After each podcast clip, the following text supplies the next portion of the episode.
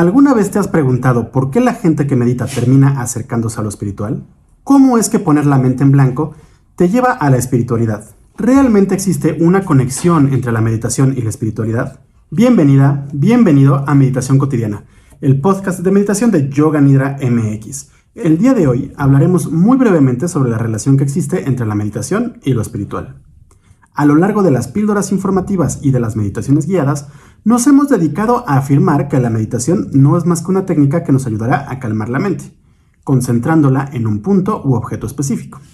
Y la realidad es que esto no tiene absolutamente nada que ver con la espiritualidad, pero a la vez lo tiene todo. ¿Cómo? Voy a contarte una anécdota que seguramente te ha pasado también de una u otra forma. Hace algunos años me senté en las escaleras de la preparatoria y puse uno de mis discos favoritos en mi Discman. Claro, si eres más joven puedes llamarlo iPod o iPhone.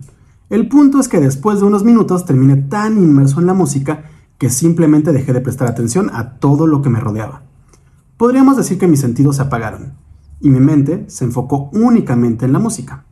De pronto me absorbí en mi mente y simplemente empecé a sentir paz. Me desconecté. ¿Te ha pasado algo similar? Quizá mientras observas una obra de arte, bailas en una fiesta o te adentras en algún libro. ¿Has vivido una catarsis de este tipo?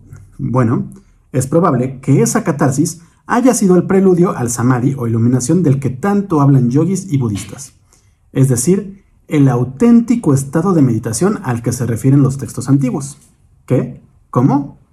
De acuerdo a la mayoría de los caminos del yoga, después de haber adoptado una postura o asana y calmado la mente y energía mediante la respiración, es decir, pranayama, debemos abstraernos de los sentidos, es decir, pratyahara, concentrarnos en algo muy específico o dharana, entrar en un estado de meditación o dhyana, y al final llegaremos al samadhi. La realidad es que las técnicas de meditación occidental no son realmente el dhyana o dhyana antiguo, sino que son técnicas de pratyahara y dharana, con las que buscamos entrar en un estado de dhyana o meditación. El punto aquí es que el estado de dhyana o dhyana es un estado en el que nos encontramos viviendo el presente, libres de prejuicios y de preocupaciones. Es un estado en el que podemos recorrer nuestra mente de forma consciente, permitiéndonos disfrutar del aquí y del ahora. Más allá de si te defines como una persona escéptica o espiritual, ese estado de paz y el camino que recorremos para llegar a él de forma disciplinada nos permitirá entrar en contacto con nuestra propia esencia. Esto lo digo porque en este estado podemos observar nuestros pensamientos y entender mejor la manera en la que funciona nuestra mente. Todo mientras disfrutamos de una sensación de paz. Ahora, de acuerdo a los textos antiguos y a la experiencia que hemos tenido muchas personas al meditar de manera consciente, la etapa que sigue el jhana es samadhi o iluminación. No podría asegurarte que al meditar podamos alcanzar el samadhi. Es muy probable que eso que sentamos sea un estado de dhyana profundo pero para fines prácticos eso da igual. El punto es que al no tener ninguna distracción en la mente y estar disfrutando el presente, sin prejuicios, podemos llegar a sentirnos en contacto con el universo. Habrá quienes digan que el contacto es con Dios o con un Dios. Habrá quienes digan que el contacto es con el alma. Otras personas dirán que es la energía vital o universal. Puedes llamarlo como quieras y con lo que se adapte a tus creencias.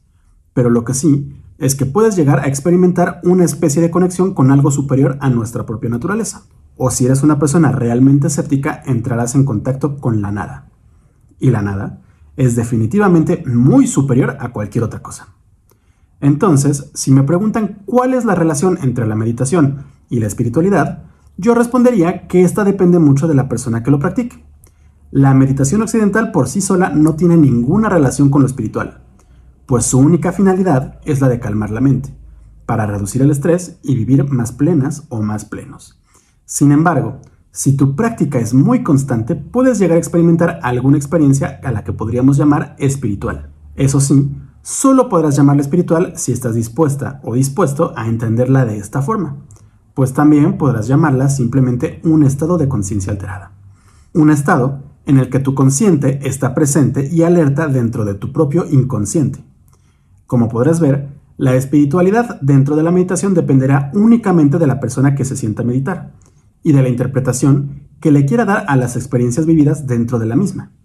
Así que te invito a sentarte en silencio todos los días, respirar tranquilamente y dedicar unos minutos a meditar para entrar en contacto con tu propia mente.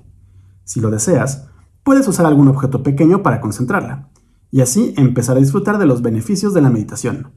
Por lo pronto, solo me queda invitarte a continuar viendo o escuchando estas pequeñas píldoras de meditación y realizar los diferentes ejercicios y meditaciones guiadas que estaremos publicando. Recuerda que si quieres saber más sobre meditación, yoga y filosofía, puedes entrar a nuestra página web www.yoganidra.com.mx o seguirnos en nuestras redes sociales. Nos encuentras en Twitter, Facebook, Instagram y YouTube como Yoganidra MX. Eso es todo por esta pequeña píldora de meditación cotidiana, el podcast de meditación de Yoganidra MX. Yo soy Rodrigo Delgado y te espero en el próximo episodio. Hasta pronto.